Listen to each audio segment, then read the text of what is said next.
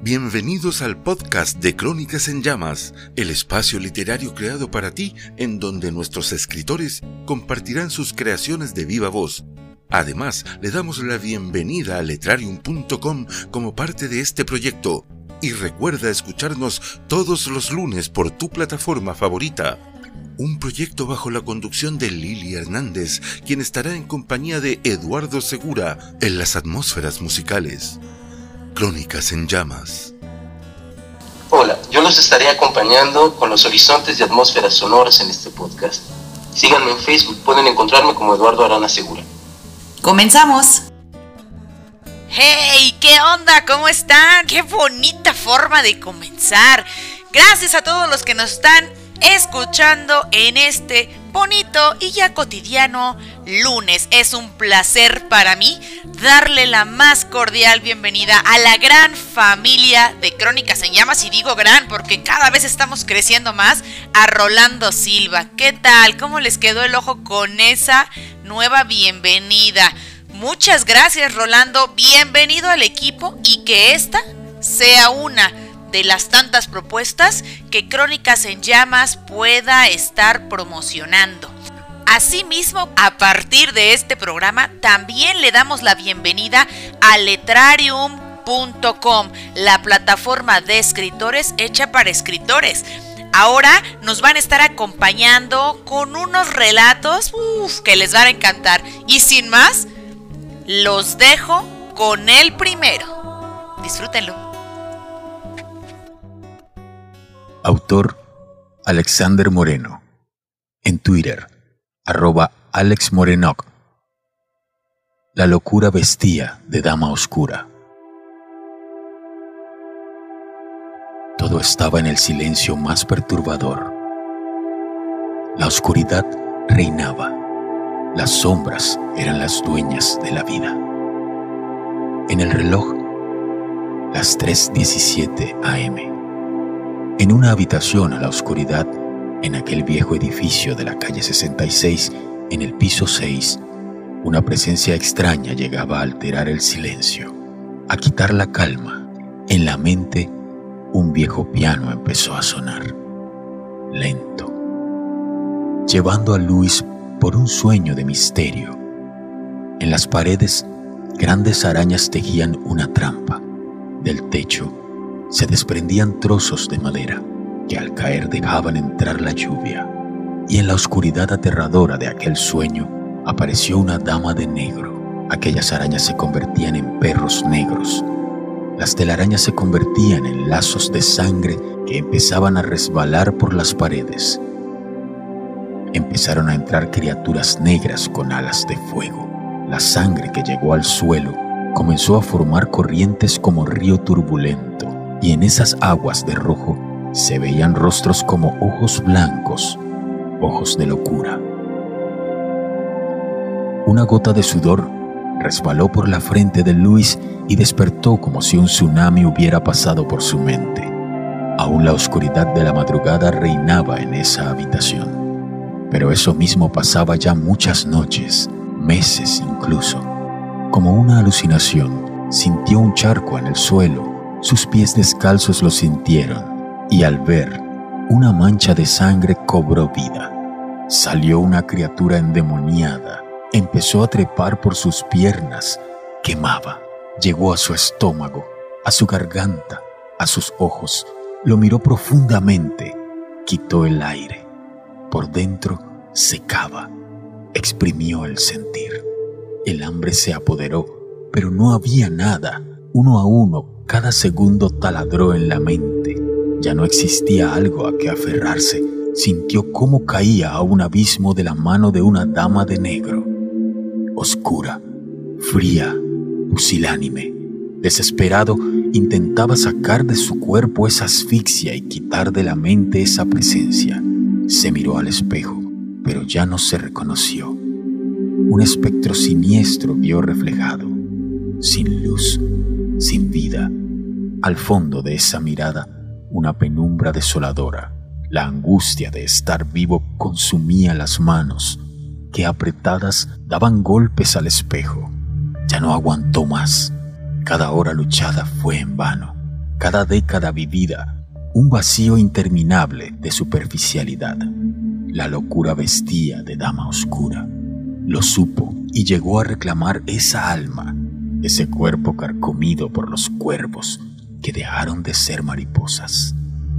Las paredes empezaron a acercarse triturando todo. La vista dejó de mirar al espejo. Los ríos de sangre empezaron a formar olas en lo pequeño pero inmenso de su mente desenfrenada. Y su sangre, por dentro, se detenía formando nudos que quitaban cualquier atisbo de vida. Una mano se estiró y lo tomó. Saltaron a un agujero negro que llevaba a no caer en ningún lugar, solo errantes en la nada. Y mientras caían, en su mente pasaron todas las imágenes de su vida, una a una, risas, los orgasmos, los regalos de niño, el primer beso, el hogar, todo, ya nada tuvo sentido. La mano que lo sostuvo fue la soga que colgó del techo, el abismo y agujero negro, los segundos que duró en extinguirse su vida. Cuando quitó la silla y dejó su cuerpo pendular en el aire hasta suicidarse, fueron infinitos. La locura convertida en muerte acabó con la primera víctima, que cobarde o valiente puso fin a su historia pero aquella huella de la dama de negro, de la oscura asesina, de la penumbra sin compasión, no sería la primera.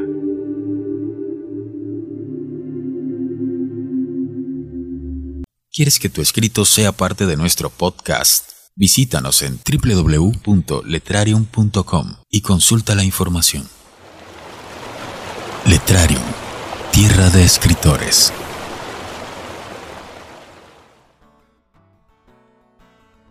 Wow, en definitiva, hoy es como el día de mi cumpleaños.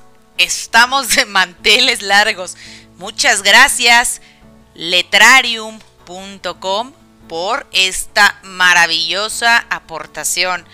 Me encantó ese relato de la dama de negro.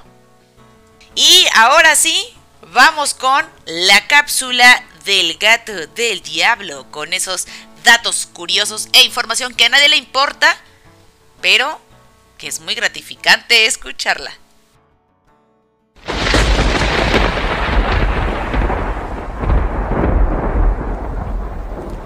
¿Qué tal amigos? Hoy vamos a hablar de la isla maldita.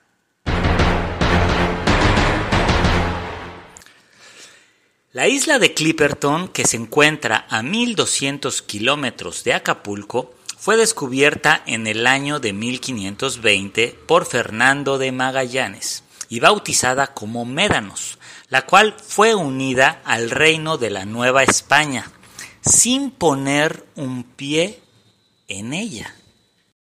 Esta isla en realidad es un atolón ya que tiene un extenso lago en medio, aunque su agua es ácida y no recomendable para el consumo humano. Vista desde lejos es un cinturón blanco de arena de coral, que destaca sobre el azul del océano y encierra una laguna de agua esmeralda.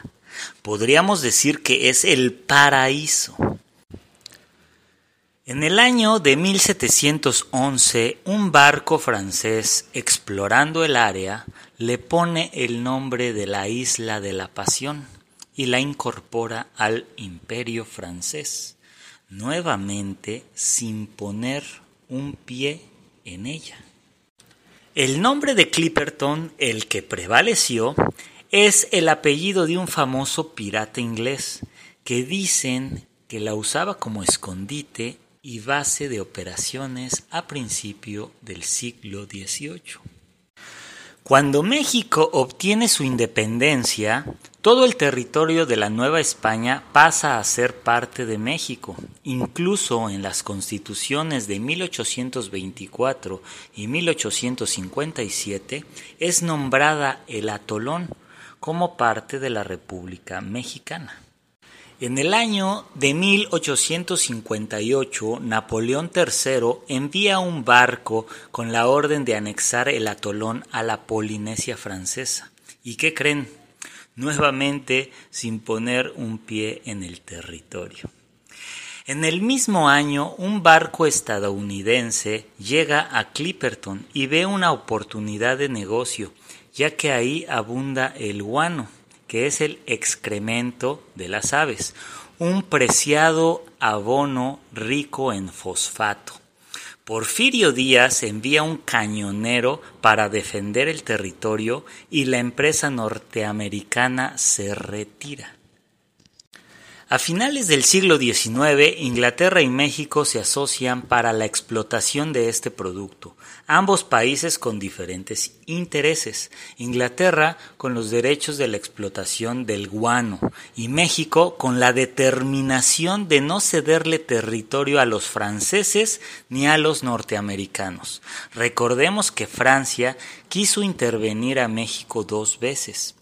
Los dos países invierten en infraestructura en el atolón, incluso tenía una pequeña vía férrea, un faro, un muelle, una base militar mexicana y viviendas para los habitantes que eran soldados, mineros y sus familiares. Se dice que superaba el centenar de personas. La pésima calidad del guano hace quebrar a la industria inglesa y se retiran mineros y familiares, dejando en el atolón únicamente a la Fuerza Armada Mexicana. Cada dos meses salía un embarque de Acapulco con alimentos, medicinas y noticias para estos habitantes del atolón. Todo marchaba de maravilla hasta que dejó de llegar. Nadie en la isla sabía el porqué de la falta de los navíos, pues en tierra peninsular había estallado la Revolución Mexicana y se olvidaron de Clipperton. Los habitantes de la isla de la Pasión, gobernados por el capitán Ramón Arnaud, empezaron a racionar los alimentos. Transcurrieron días, meses y los víveres no llegaban. La población tuvo la oportunidad de abandonar la isla antes de llegar a los momentos más críticos de escasez, enfermedad y muerte. Un barco estadounidense llegó para rescatarlos, pero el capitán decidió no abandonar su puesto, a menos que sus superiores mexicanos así se lo ordenaran. Y tanto la guarnición como sus respectivas familias rechazaron la oferta de volver a tierra firme para quedarse a su lado. Para muchos fue un sacrificio heroico, pero para las autoridades mexicanas del momento no lo valoraron.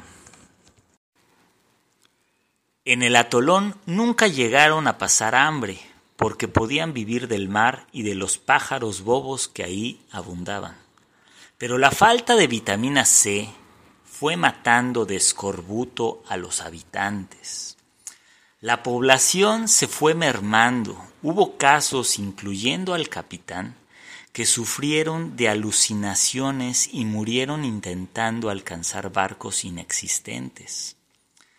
La isla cobró la vida de todos los hombres, pero se olvidó de uno, el guardián del faro, y ahí, en una cabaña aislada, a los pies de esa roca agujereada por cuevas y pasadizos, pasó días y noches Victoriano Álvarez, el último hombre de la isla. Acabó perdiendo la razón. Se proclamó rey de Clipperton y comenzó su tiránico mandato.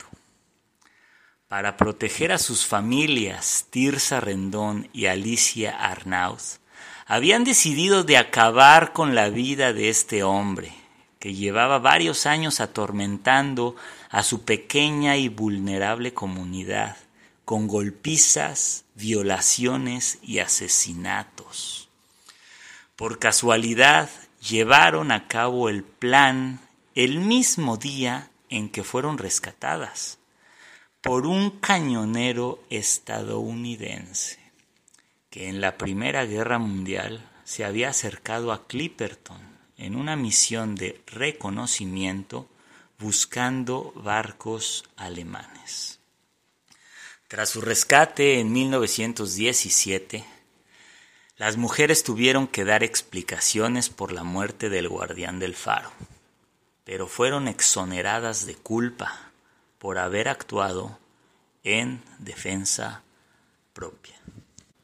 Al final fueron 11 sobrevivientes de Clipperton, tres adultas, una adolescente y siete niños pequeños. Espero que te haya gustado esta historia. Nos vemos.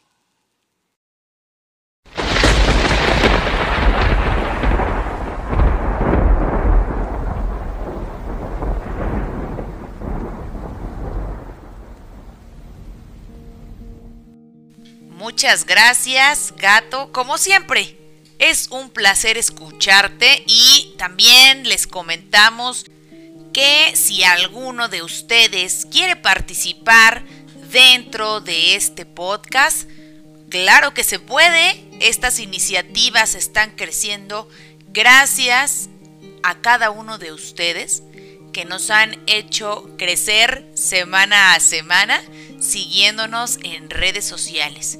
Y hablando de este tema, a ti que me estás escuchando, si tú eres escritor amateur o ya con carrera, quiero invitarte a que narres algo de lo que tú escribes.